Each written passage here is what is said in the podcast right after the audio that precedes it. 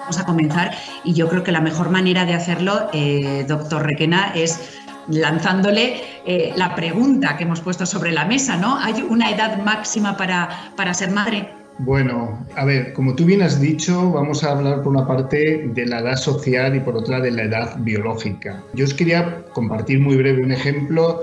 Eh, una muy amiga de estas que es como mi hermana, tenía 47 años, no tenía hijos, tenía su pareja de hace tiempo y un día eh, recuerdo que además íbamos en el AVE haciendo un viaje juntos y me dice, Antonio, es que, es que quiero ser madre.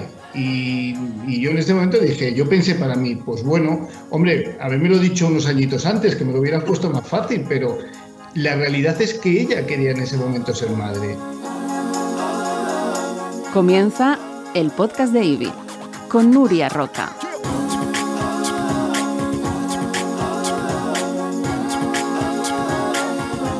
Hola a todos, ¿qué tal? ¿Cómo estáis? Bienvenidos a lo que es el podcast de IBI, a la inauguración del podcast de IBI. Eh, nos hemos propuesto que el podcast de IBI sea una herramienta de comunicación en la que podemos estar todos informados y sobre todo informadas. Queremos poner voz a lo que es la maternidad, a la familia, a la mujer, a la salud femenina y va a ser una herramienta, como digo, que, que, nos va a venir muy bien a todos.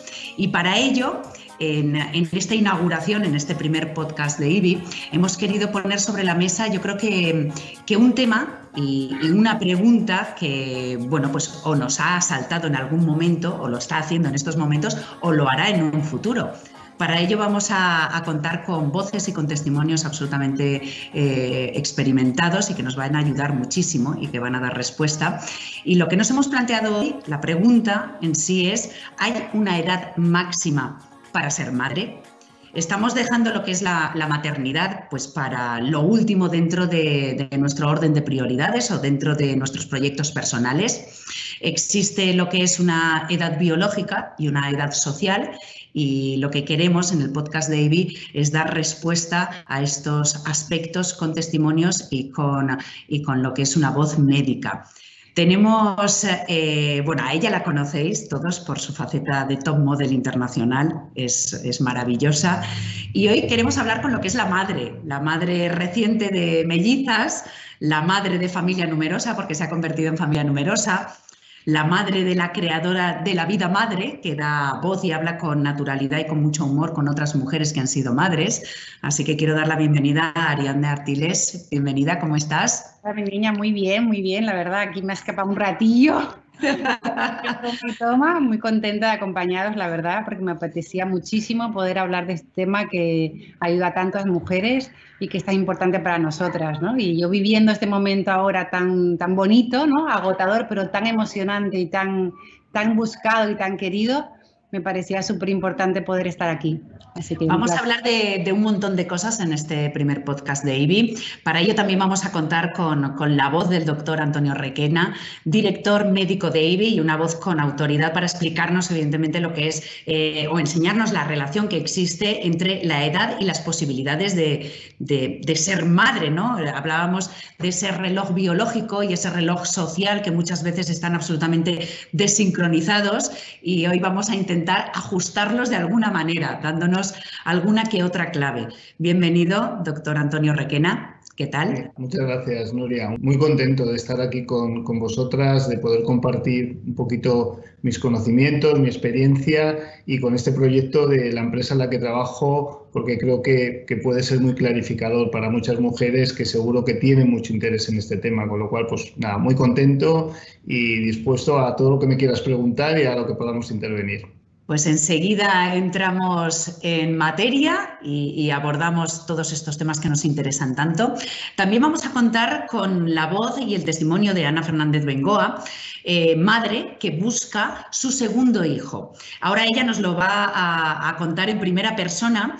Eh, a mí no conocía el término de infertilidad secundaria y que, em, bueno, pues afecta a muchísimas mujeres, que es el, hecho de, haber sido madre sin ningún tipo de dificultad en la primera vez que nos ponemos a ello, Pero luego cuando te pones a buscar al segundo hijo, pues encuentras algún que otro obstáculo. ¿Me equivoco, Ana? No te equivocas. Buenas tardes a todos. Eh, sí, efectivamente, no te equivocas. Yo, bueno, pues eh, ahí estoy y, luego, pues si queréis, lo ampliamos un poco más, hablamos un poco de todo esto, de, mi problema y el problema que, yo veo alrededor de mucha gente que está, bueno, que está alrededor mío. Eso es. Absolutamente. Bueno, pues enseguida vamos a hablar de, todo lo que afecta a, a esta pregunta para darle respuesta y una edad máxima para ser madre. Voy a dar también la bienvenida a todos los que se han sumado en este primer podcast de IBI, que nos están escuchando y que ojalá eh, con esta charla y con estos testimonios y estas voces autorizadas podamos dar respuesta a todas las preguntas que os pasan eh, por la cabeza. Así que si os parece bien, vamos a comenzar y yo creo que la mejor manera de hacerlo, eh, doctor Requena, es pues lanzándole la pregunta que hemos puesto sobre la mesa, ¿no? ¿Hay una edad máxima para, para ser madre? Bueno, a ver, como tú bien has dicho, vamos a hablar por una parte de la edad social y por otra de la edad biológica. Em, yo os quería compartir muy breve un ejemplo. Eh, una muy amiga de estas que es como mi hermana, tenía 47 años, no tenía hijos, tenía su pareja de hace tiempo y un día eh, recuerdo que además íbamos en el AVE haciendo un viaje juntos y me dice, Antonio, es que, es que quiero ser madre. Y, yo en este momento dije, yo pensé para mí, pues bueno, hombre, lo dicho unos añitos antes, que me lo hubieras puesto más fácil, pero la realidad es que ella quería en ese momento ser madre. Y nos pusimos a ello y bueno, eh, es mamá ya. Entonces, evidentemente, a día de hoy es muy difícil. Yo no sé, hace 100 años, quizá una mujer con 40 años plantearse ser madre era una locura, pero desde luego hoy día no lo es. Es que una mujer con 40 años... Eh, ¿Cómo no se va a plantear ser madre y hasta con 50? Entonces, desde un punto de vista social, desde un punto de vista de ese momento en el que la mujer quiere ser madre, no hay límites desde mi punto de vista. Sí hay límites, digamos, desde un punto de vista no, eh, digamos, legal, porque nuestra ley de reproducción, curiosamente, no fija un límite, pero sí hay un acuerdo de las clínicas que trabajamos en reproducción, de los especialistas, en poner un límite en los 50. ¿Por qué? Porque no solamente es embarazarse, es tener un hijo y un hijo, digamos, sano y en las mejores eh, circunstancias. Entonces, si vemos que los embarazos por encima de los 50 empiezan a ser más problemáticos, por eso por encima de los 50 en general no se hacen tratamientos. Y bueno, eh, digamos que luego hay una parte ya más, pues como me decías, biológica, que hace que ese reloj, pues a partir de los 40, empieza a dar problemas. Pero, pero bueno, hablaremos un poquito más tarde, si te parece, porque también hay soluciones para esos casos. Claro. En, el caso de, Ariadne, claro, tú tienes ya una primera hija, Ariadne, de tres añitos, me has contado, ¿verdad? Y ahora has tenido con 39 años eh, mellizas. Son gemelas, ¿no? Así que son idénticas, sí. ¿Y has notado tú, eh, Ariane, eh, de un embarazo a otro, eh, bueno, pues si, si, te ha ayudado la edad, es decir, bueno, pues estás más, eres más madura, a lo mejor puedes afrontar los problemas y en este caso el, poder desdoblarte para atender a tres criaturas, eso te ayuda. ¿Cómo lo has notado? ¿Has notado mucha diferencia? Al final yo creo que el tema de la edad es un tema de cuando tú decides y en el, momento, ¿no? Y decides el momento, en mi caso, tarde. Cuando decidí tener a Ari fue con 33 y me costó casi tres años quedarme embarazada.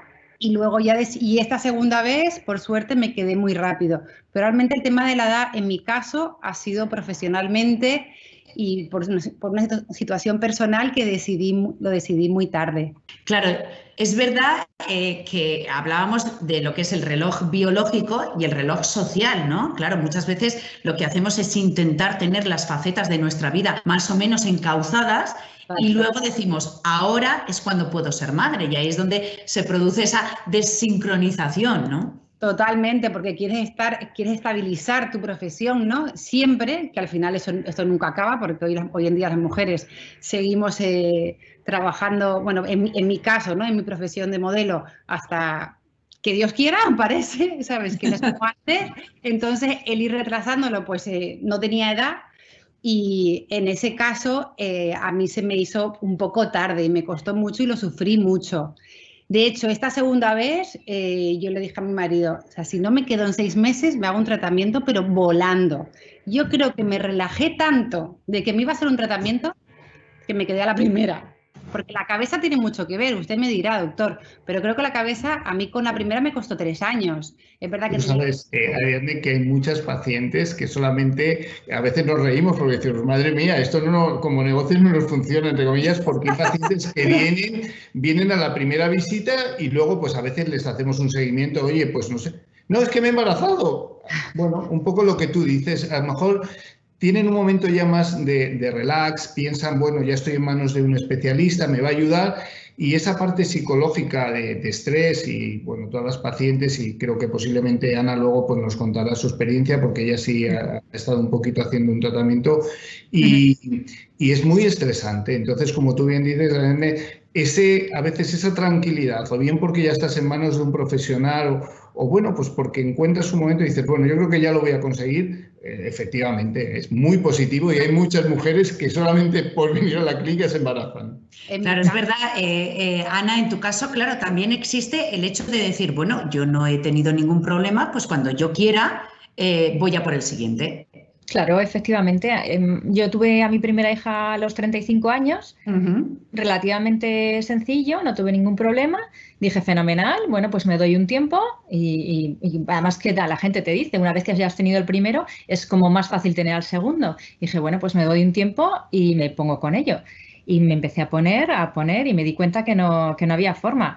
Y, veo que pasaban los años, hoy en día tengo 42 y dije, pero ¿qué estoy haciendo? O sea, me voy a poner ya en manos de especialistas porque, el tiempo se me va. O sea, estoy dejándolo correr tontamente. Estás escuchando el podcast de IBI con Nuria Roca. Doctor, respecto a, este tipo de situaciones, porque además yo lo he hablado con, con amigas, el hecho de decir eh, hasta dónde tengo que agotar el tiempo de búsqueda. Es decir, eh, seis meses, un año, eh, hago las dos cosas a la vez. ¿Qué sería lo más recomendable? Sí, voy a, voy a intentar ser muy esquemático para las oyentes que nos están escuchando ahora. Mira, el caso de Ana es un poquito particular y de las mujeres que ya han tenido un hijo, porque entiendo que ahí eh, es más difícil aceptar que puede haber un problema de, infertilidad, como tú bien has descrito, de infertilidad secundaria, y es verdad que, bueno, pues retardan un poquito más el tiempo. Dicen, oye, si yo tuve la primera, eh, ¿por qué no voy a tener la segunda? y bueno, ahí juega en contra la edad. Eh, para nosotros la edad es muy definitiva, por desgracia, por, como habéis dicho, por la parte biológica. Yo diría que por encima de los 40, si llevamos ya más de un año intentando buscar familia, aunque ya hayamos tenido un embarazo previo, creo que no está de más eh, eh, ponernos en manos de un especialista. Y si no hemos tenido embarazos previos, fijaros, a ver, yo el problema es que también soy muy consciente de que todo esto estresa mucho, estresa mucho hasta la convivencia de pareja, etcétera, etcétera pero también sabéis, los que habéis intentado buscar familia y no lo conseguís, que sin ir a un centro de reproducción también te estresa mucho como pareja, porque llega un momento que parece que tu vida se centra en el hecho de todos los meses tengo que conseguir el embarazo. Entonces todo esto te altera mucho tu relación. Eh, ¿Qué quiero decir con ello? Eh, yo pienso que por encima de los 38-39, si no ha habido un niño previo, yo creo que después de 6-8 meses no está de más consultar a tu ginecólogo o un centro de reproducción. Si ya tienes un hijo, como en el caso de Ana, me daría como mucho un añito, un añito y medio, si ya estamos en los 40. Si tenemos 32-33, eh, no le dejemos demasiado, pero podemos esperar un poquito más. Pero para nosotros, digamos que 40 es un límite de edad que ya nos empieza a preocupar un poquito. Hay muchas pacientes y estoy convencido que Ana no lo va a conseguir, pero que, bueno, eh, ahí ya tenemos un poquito más de problema. Yo recuerdo, eh, después de, tener al primero, que vino tal cual, sin pensarlo ni proponerlo, al segundo a mí me costó y entonces eh, recuerdo que el ginecólogo me dijo, es que claro, vosotras os creéis que podéis enchufar el coche cuando queráis. Esto es como si el coche hubiese estado en el parking 10 eh, años sin ponerlo en marcha y ahora queréis que arranque a la primera. Sí, y va un poquito, fíjate, Ana, eh, Nuria, eh, con lo que decía Ariadne, entiendo que vosotras que de una forma eh, en los tres habéis vivido esa situación que empiezas a, tener un estrés. Tú comentas, Nuria, habías tenido tu hijo primero sin problema, seguramente el segundo ya empezaste a mosquearte, a decir, pero bueno, ¿y esto qué qué, problema hay? Y todo esto, como decía Ariadne, eh, es verdad que la parte psicológica es muy importante y te vas creando un estrés muy duro. Empieza a ser como desagradable. ¿no? Al final, lo más bonito del mundo, lo que estás lo tienes súper idealizado, además, empieza a ser muy desagradable. O sea, el inicio, ¿no? Cuando no lo consigues, es horrible realmente. Es una tortura para, para la pareja, para la mujer, para todo. Por eso sí que es verdad, Ariadne, que, creo que, por ejemplo, la, labor que tú estás haciendo en, la vida madre, donde compartes tu experiencia con otras madres y otras mujeres, eh, claro, eh, nos ayuda mucho a compartir que no todo es maravilloso. Siempre hay un tabú, siempre ha sido como ser madre es ideal y nadie nunca contaba las cosas malas, ¿no? O sea, porque las hay, todo lo, lo o lo gracioso ya, también lo puedes decir así, las cosas que pasan que nunca nos reíamos de nosotras mismas, todo era como idílico y es mentira.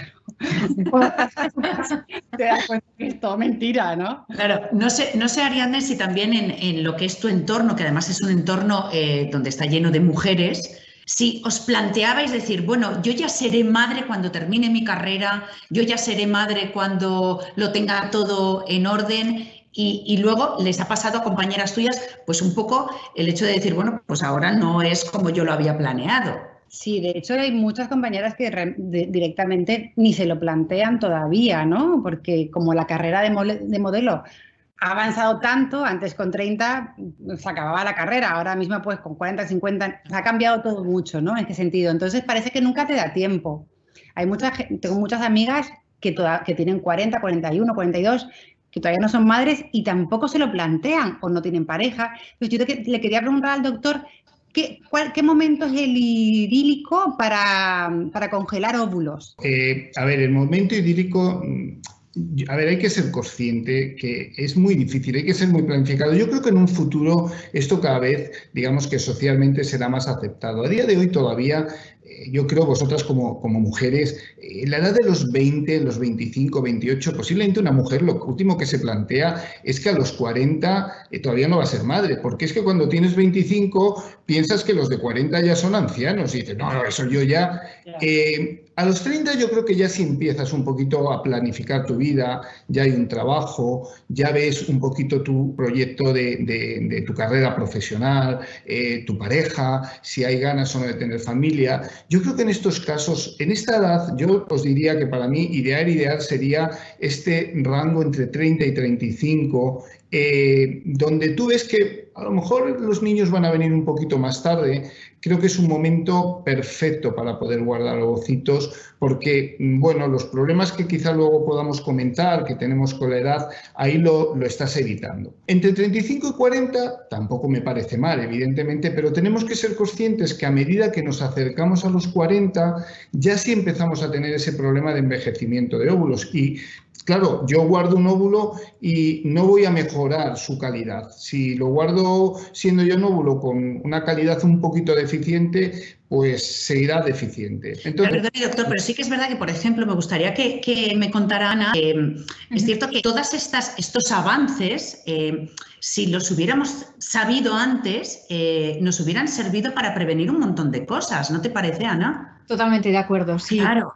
Prevenir, antes que decíais, prevenir mucho eh, estrés psicológico, eh, mucha desazón por, por, no quedarte embarazada cuando quieres. Y está claro, yo me hubiese planificado la vida de otra forma, porque una vez que, tienes una hija, te das cuenta de lo maravilloso que es. Yo siempre había pospuesto la maternidad también un poco porque, pues eso, también tenía mucho trabajo, no me venía nunca bien, está claro. Eh, pero realmente eh, tener un hijo es una bendición. Entonces, si hubiese sabido todo esto, cómo lo estoy pasando ahora, cómo lo, he llegado a pasar, la gente a mi alrededor, lo me hubiese planificado muchísimo antes, sin duda, la verdad. Hubiese intentado tener hijos antes. Hubiese pospuesto más mi trabajo antes que mi vida. Claro, por eso creo que es muy, muy importante y, de verdad os doy las gracias por esta labor que está haciendo Libby de, de, de dar voz a, un problema que, es muy terrenal y que le, sucede a tantísima gente. Yo tengo, yo soy la mayor de, mis hermanos y tengo dos hermanas. Y, yo a mis hermanas recuerdo, cuando a mí me costó quedarme para el segundo, recuerdo que les dije, haced el favor de congelaros los óvulos pero ya, porque creo que yo no sé si os vais a encontrar problemas, obstáculos, no lo sé, pero desde luego eh, echaréis en falta no haberlo hecho si, luego esto sucede. El arrepentimiento, ¿no? Que, que puede venir después. Claro. Y es algo que realmente tampoco nos dicen, ¿eh? que luego, porque te dicen, no, tú disfruta la vida, ya tendrás tiempo para tener hijos, y realmente no, no tienes, tienes tiempo luego para disfrutar una vez que tienes hijos, pero no tienes tiempo para tener hijos eh, después de, bueno, cuando ya eres mayor de 40, por ejemplo. Estábamos hablando también eh, antes, doctor, antes de, empezar con el podcast de IBI, un poco de, bueno, de lo que ha supuesto este periodo de, incertidumbre, de miedo con la, pandemia. Eh, leía que eh, según el INE, el Instituto Nacional de Estadística, la mujer española tiene su primer hijo a los 32 años. Yo no sé si, si esto nos ha hecho de alguna forma reflexionar y decir, oye, voy a, priorizar las cosas que realmente son importantes, porque luego pasa de repente algo absolutamente inesperado y no sé qué es lo que va a ocurrir, ¿no? Sí, yo, creo que los ejemplos que nos están dando hoy eh, pues tanto Ana como Ariadne son, es la vida, la vida misma, es como los años nos pasan rapidísimos, como eh, no nos damos cuenta y, jolines, es que tenía 34 y ya tengo 36, 38.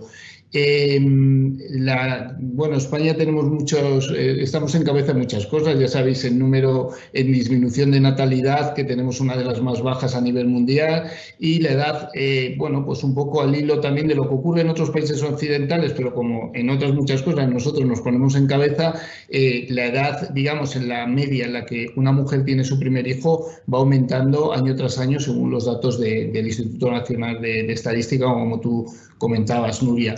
A ver, para mí 32 años es perfecto. Es decir, ojalá todos mis pacientes tuvieran 32 años. El problema es que esta es la media. Eh, yo os puedo decir que nuestros pacientes, la mayoría, eh, están por encima de los 38-39. Eh, el caso que nos cuenta Ana es un caso habitual en, nuestra casuística y en nuestros pacientes. Yo os puedo decir que nuestro grupo a día de hoy mayor de, pacientes, y si podemos, digamos que buscar un, un rango de edad, estarían entre los 38, 42, 43. Ahí se mueve la mayoría. Por las razones que vosotras, que sois mujeres y que habéis contado. Yo creo que con 35 nos sentimos muy jóvenes, como que todavía lo llegamos a ver lejano. Qué gran fallo, ¿no? Que con 35 todavía te sientes entre medio adolescente, terminando, trabajando, como no sé. Creo que ese es el problema, que todavía te sientes como que los 40 no llegan. Si yo por, por, amigas con las que hablo, parece, lo ven lejano, mi hermana, ¿no? Que tiene seis años menos que yo, yo le digo que se ponga ya, ¿sabes? Yo digo, es que entre lo que, en, lo que decides quedar, o sea, ponerte, luego en lo que te quedas y en lo que pasa, porque no sabes lo que te va a pasar, ¿no? Nosotros hicimos eh, una encuesta ya hace, creo que dos o tres años, un poco para ver eh, qué nivel de conocimiento había sobre el tema de preservación de fertilidad que vosotros habéis sacado eh, a, debate y veíamos que había bastante buen conocimiento de, tratamiento entre, bueno, pues target de población de mujeres por encima de 25 hasta 35, pero todas decían lo que, lo que está diciendo Ariadne. Ya, ya, si yo lo conozco, pero eso no va conmigo. Y es un poco sentir, ¿sabes? Parece que tienes que ver las orejas al lobo para decir a quien te rodea, oye, eh, planteate esto, por lo menos planteatelo. No digo que lo hagas, pero que la vida pasa muy rápido. El podcast de IBI con Nuria Roca. Creo que es importante naturalizarlo todo.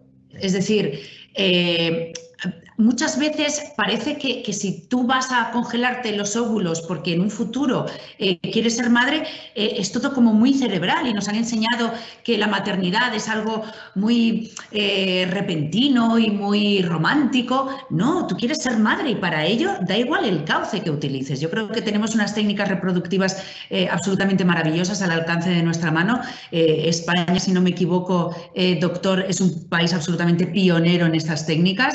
Entonces, qué bien y qué bendición el poder eh, echar mano de ellas y utilizarlas, ¿no? Sí, bueno, eh, simple, bueno, eh, sabéis que somos por, bueno, por muchos motivos, pero somos un sitio de referencia a nivel europeo de muchas parejas que vienen a España para hacer un tratamiento de, reproducción. Por tanto, creo que tenemos un, un, nivel de medicina reproductiva muy, muy bueno Y, sí, eh, eh, bueno, hay que normalizarlo. Fíjate, yo creo que vosotras como mujeres eh, ha habido dos grandes hitos. Uno es cuando se incorporan los anticonceptivos porque desliga tu actividad sexual, tu actividad de pareja del hecho de conseguir un hijo. En ese momento la mujer se planifica cuando quiere ser madre, es decir, no depende ya de una actividad sexual. Y en este caso la preservación de óvulos os ayuda a planificar cuándo queréis ser madres. Es decir, bueno, y, en este punto, y sí me gustaría dejar muy claro que yo abogo que ojalá todas las mujeres pudiesen ser madre a los 35, porque creo que es una edad perfecta, porque es verdad que a los 50 nos sentimos estupendamente y nos sentimos muy jóvenes, pero tenemos 50. Es decir, que, a ver, yo todas las políticas que se hagan de forma activa por eh, plantear una maternidad eh, a, a edades pues en los 30 me parecen perfectos, pero bueno, tenemos eh, hoy día eh, que una mujer en los 40 es una mujer que está en su plena capacidad para, hacer un montón de historias y que tiene todos los derechos a ser madre. El problema es que ahí los óvulos le fallan. Si los ha guardado, pues lo va a poder conseguir sin ningún problema. Si no, quizá le costará un poquito. Dejaría, o sea, intentaría concienciar más que, la, que, que las mujeres lo hicieran mucho antes, no congelar a los 35 y 36, porque ahí es cuando decides que vas a empezar a ser madre, ¿no? Si ya tuviéramos esos óvulos congelados, pues a los 30, a los 28, con 35, si en seis meses no te quedas, pues ya vas, ¿no? Ya vas. Claro. tranquila, no se convierte en un infierno, ¿no? Que, que es lo que pasa muchas veces. Si puede antes de los 30, mejor. Perdona, doctor, la, calidad de esos óvulos va ligada a la edad, ¿no? En sí, como comentaba, sí, estoy totalmente de acuerdo con Ariane. Lo que pasa es que es lo que os digo. Yo creo que a los 28 es todavía tan difícil planificarte esa decisión. Ahora, eso no quita, escucha, que no quita que totalmente de acuerdo contigo. A mí me encantaría. Si se normaliza y todo, pues a lo mejor una niña ya con 28 años yo ahora mismo me hubiera encantado con 28 años y no haber estado tres años para tener a mi hija Ari, ¿no? Porque además el desgaste que eso provoca, pues eh, nos lo ahorraríamos, ¿verdad, Ana? No, estoy convencido que a vuestras hijas se lo recomendaréis. Vosotras que sois madres de hijas, luego harán lo que consideren porque es normal, pero desde luego, Ana, ¿cuál es tu experiencia ahora que estás pasando todo este proceso? Que a mí me interesa como médico, cómo, cómo te sientes. Bueno, yo quería decir que hoy en día es una realidad. Eh, que, mi entorno, bueno, entiendo que el entorno de muchas es, algo que es, común, que es muy común, que deberíamos normalizarlo, es cierto, es, deberíamos admitirlo y, por supuesto, eh, pedir ayuda, porque es, lo, es lo más rápido y lo que menos nos va a, quemar. Y bueno, ¿yo cómo lo veo? Pues con, mucha ilusión. Eh, lo vivo con la ilusión de, bueno, pues que estoy en manos de profesionales, ¿no? Y que, estoy segura que me, que me, van a poder ayudar lo que yo he dejado pasar con el tiempo eh, pues ahora poderme ayudar a, llegar a, tener, a tener otro embarazo, está claro.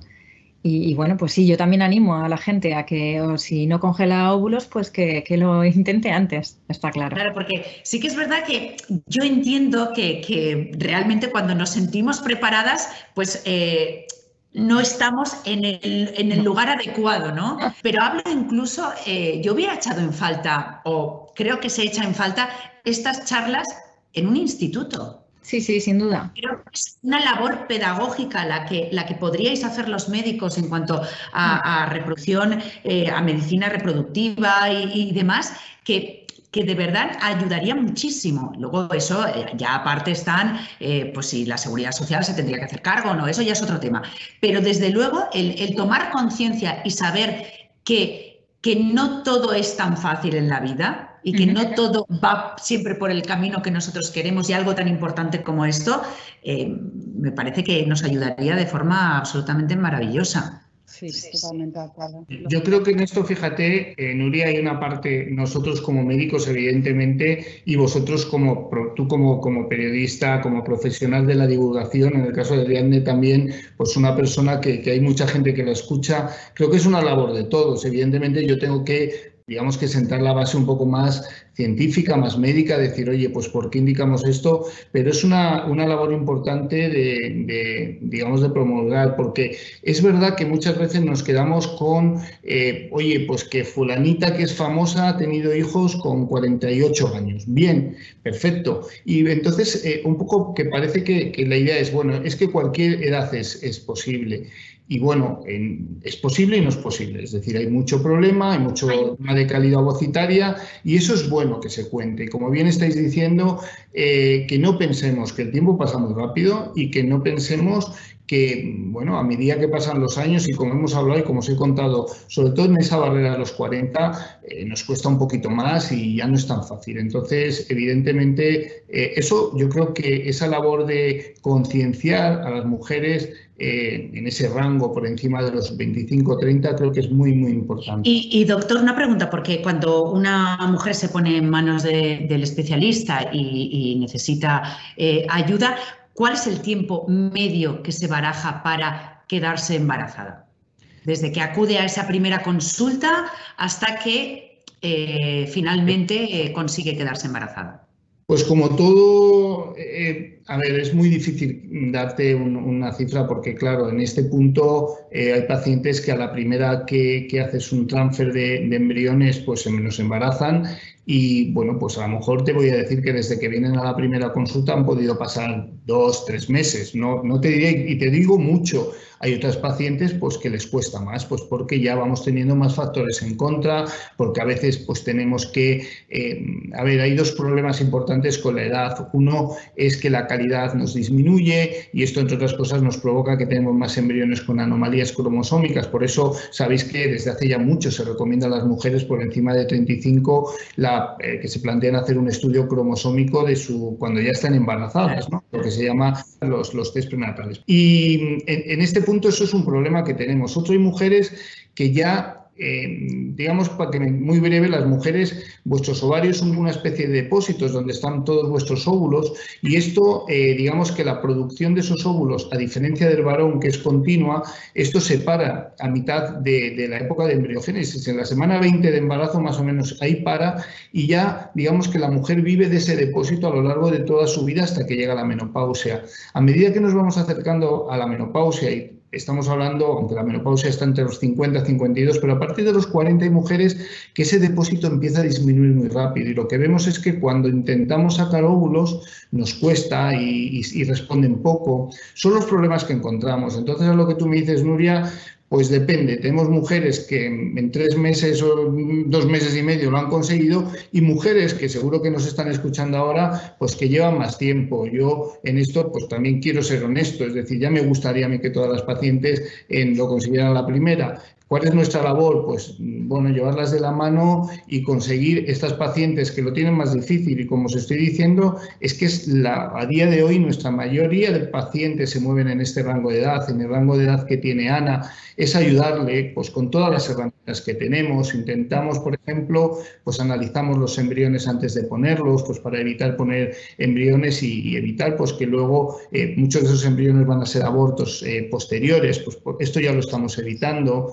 Y en mujeres, pues como se estaba contando, con muy baja reserva, que tienen estos problemas, pues estamos haciendo cosas muy interesantes. Ahora, eh, pues sabéis que hay todo el tema este de los factores de crecimiento en sangre, los estamos inyectando en el ovario, porque ya, ya esto, esta técnica la hacían muchas especialidades, eh, por ejemplo, traumatología, porque al final son factores de crecimiento que ayudan a mejorar, a regenerar. Lo estamos utilizando en útero, lo estamos utilizando en ovario.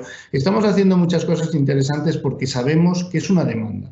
Luego una, pregunta que también me ha hecho mucha gente es, eh, a ver, em, entiendo que conforme se ha avanzado en los años y en las técnicas y en, bueno, en, los avances científicos, eh, también esto ha repercutido en el precio, porque en un principio siempre se pensaba que esto era una técnica carísima y la gente no se atrevía ni siquiera a acercarse, ¿no? Bueno, te digo lo mismo, depende de la técnica. Es decir, a ver, a medida que vamos eh, haciendo las cosas más complejas, eh, digamos que se van encareciendo. Si tenemos que meter estudios cromosómicos de los embriones, que ya son temas genéticos, eh, bueno, pues digamos que a veces los tratamientos, pues baratos no puedo decir que son.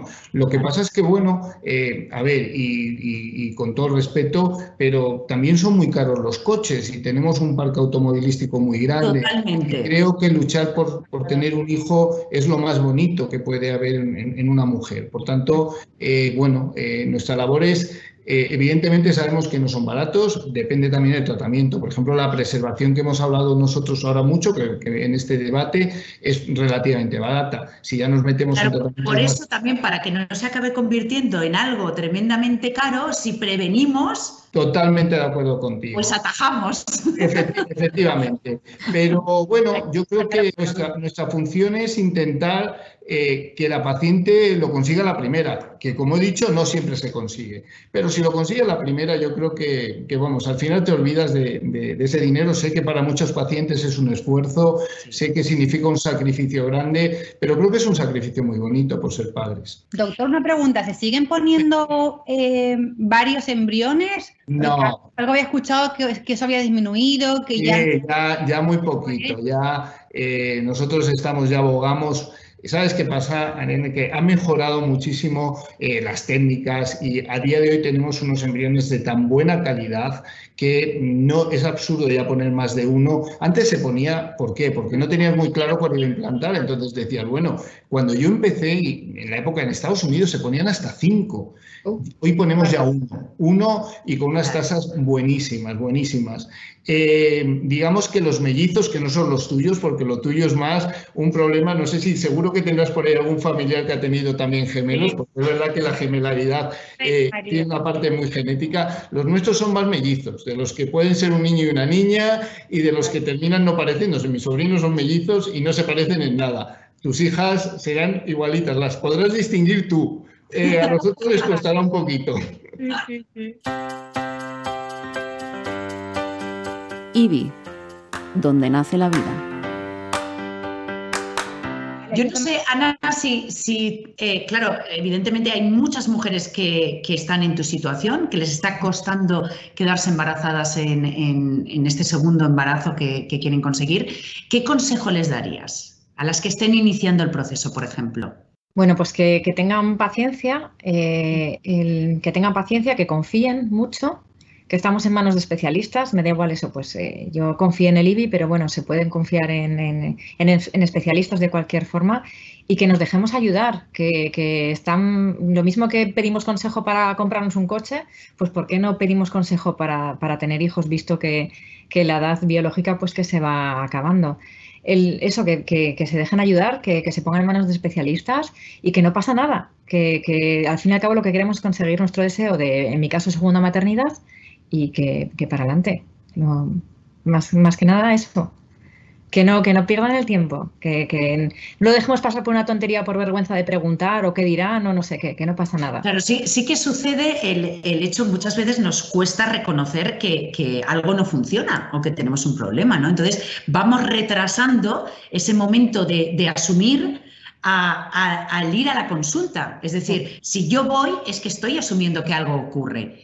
Pues no pasa nada. Si, lo que queremos es conseguir un objetivo, ¿verdad? Eso es, perdón, es como muy frustrante eso. Dices, eh, tendré yo un problema, tendrá mi pareja un problema, eh, tendré eh, la alimentación que he tenido, lo que sea, ¿no? La vida que he llevado, ¿dónde está? ¿Por qué no puedo llegar? Entonces, pues a veces te planteas muchas cosas, pero realmente lo que acabas de decir, lo importante es la finalidad. lo importante es tener un hijo que esté sano, pues a por ello está claro. Yo quería comentar con Ana eh, que, a ver, esto primero, eh, cuando es una, porque tenemos muchísimas mujeres que deciden dar el paso como mujeres solas para tener un hijo y, les apoyamos todo lo que podemos, pero en el caso de una pareja es un tema de pareja, es decir, eh, hay que, como tú bien has dicho, Ana, quitar, porque al final todo es, será culpa mía, el, varón siempre será culpa mía, al varón es súper frecuente cuando le decimos que el seminograma, que es el estudio de semen, ha salido cualquier cosa, ya les ves como súper agobiados, como, bueno, pero si es que eso es un problema de pareja, es un problema de los dos, no es problema de ninguno. Lo que se trata es ayudarles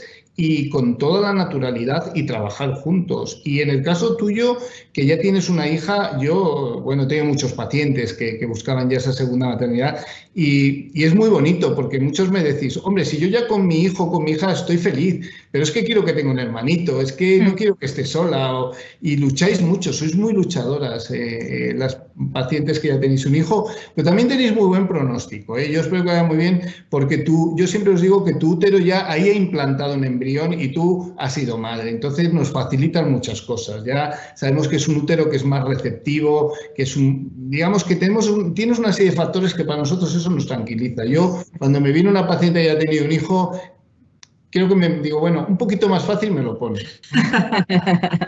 Eso está bien. Oye, pues podríamos, mirad, estar aquí horas y horas charlando de la maternidad, de nuestras experiencias, escuchando al doctor Requena. Eh, es un lujo, eh, Anne, el poder, Ari, el poder hablar contigo, Ana, el, poder escuchar tu testimonio, el poder, eh, bueno, pues tener las claves que, que, el doctor nos, nos va dando para, yo creo que en este caso, prevenir y saber que que en realidad no existe una edad máxima para, para ser madre, yo acabo de cumplir 49 y como ha dicho, a los 50 me lo voy a pensar. ¿eh? Podemos hablar de esto. ¿eh?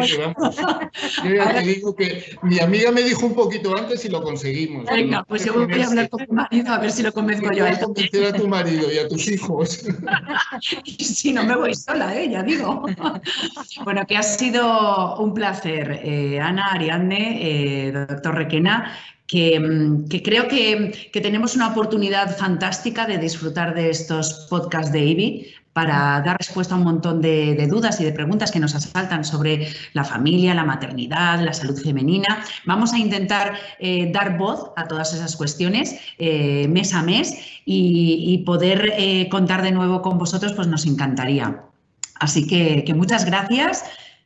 Yo me imagino que, porque creo, eh, lo tengo aquí apuntado en, el próximo podcast, el segundo, vamos a hablar de, las nuevas familias, que me parece un tema interesantísimo, porque claro, eh, bueno, pues la sociedad avanza, evoluciona, eh, hay nuevos modelos de familia y, como ello, pues, pues, pues todo lleva también sus dudas, sus claves, su prevención y, todas las, las, cosas que nos, que nos podáis aportar. Vamos a tener en el siguiente podcast a Mónica Cruz, que mm, ha creado una familia sola. Eh, es una cosa que les ocurre, pues, eh, bueno, pues es un modelo diferente, pero muy muy extendido y vamos a poder hablar de, un montón de cosas. Así que si os apetece, solamente tenéis que tener un poquitito de paciencia y, nos escucharemos todos en, el siguiente podcast de IBE. Muchas gracias, Ariadne, Ana y el Torrequén. Gracias a todos. Un placer. Gracias. Gracias.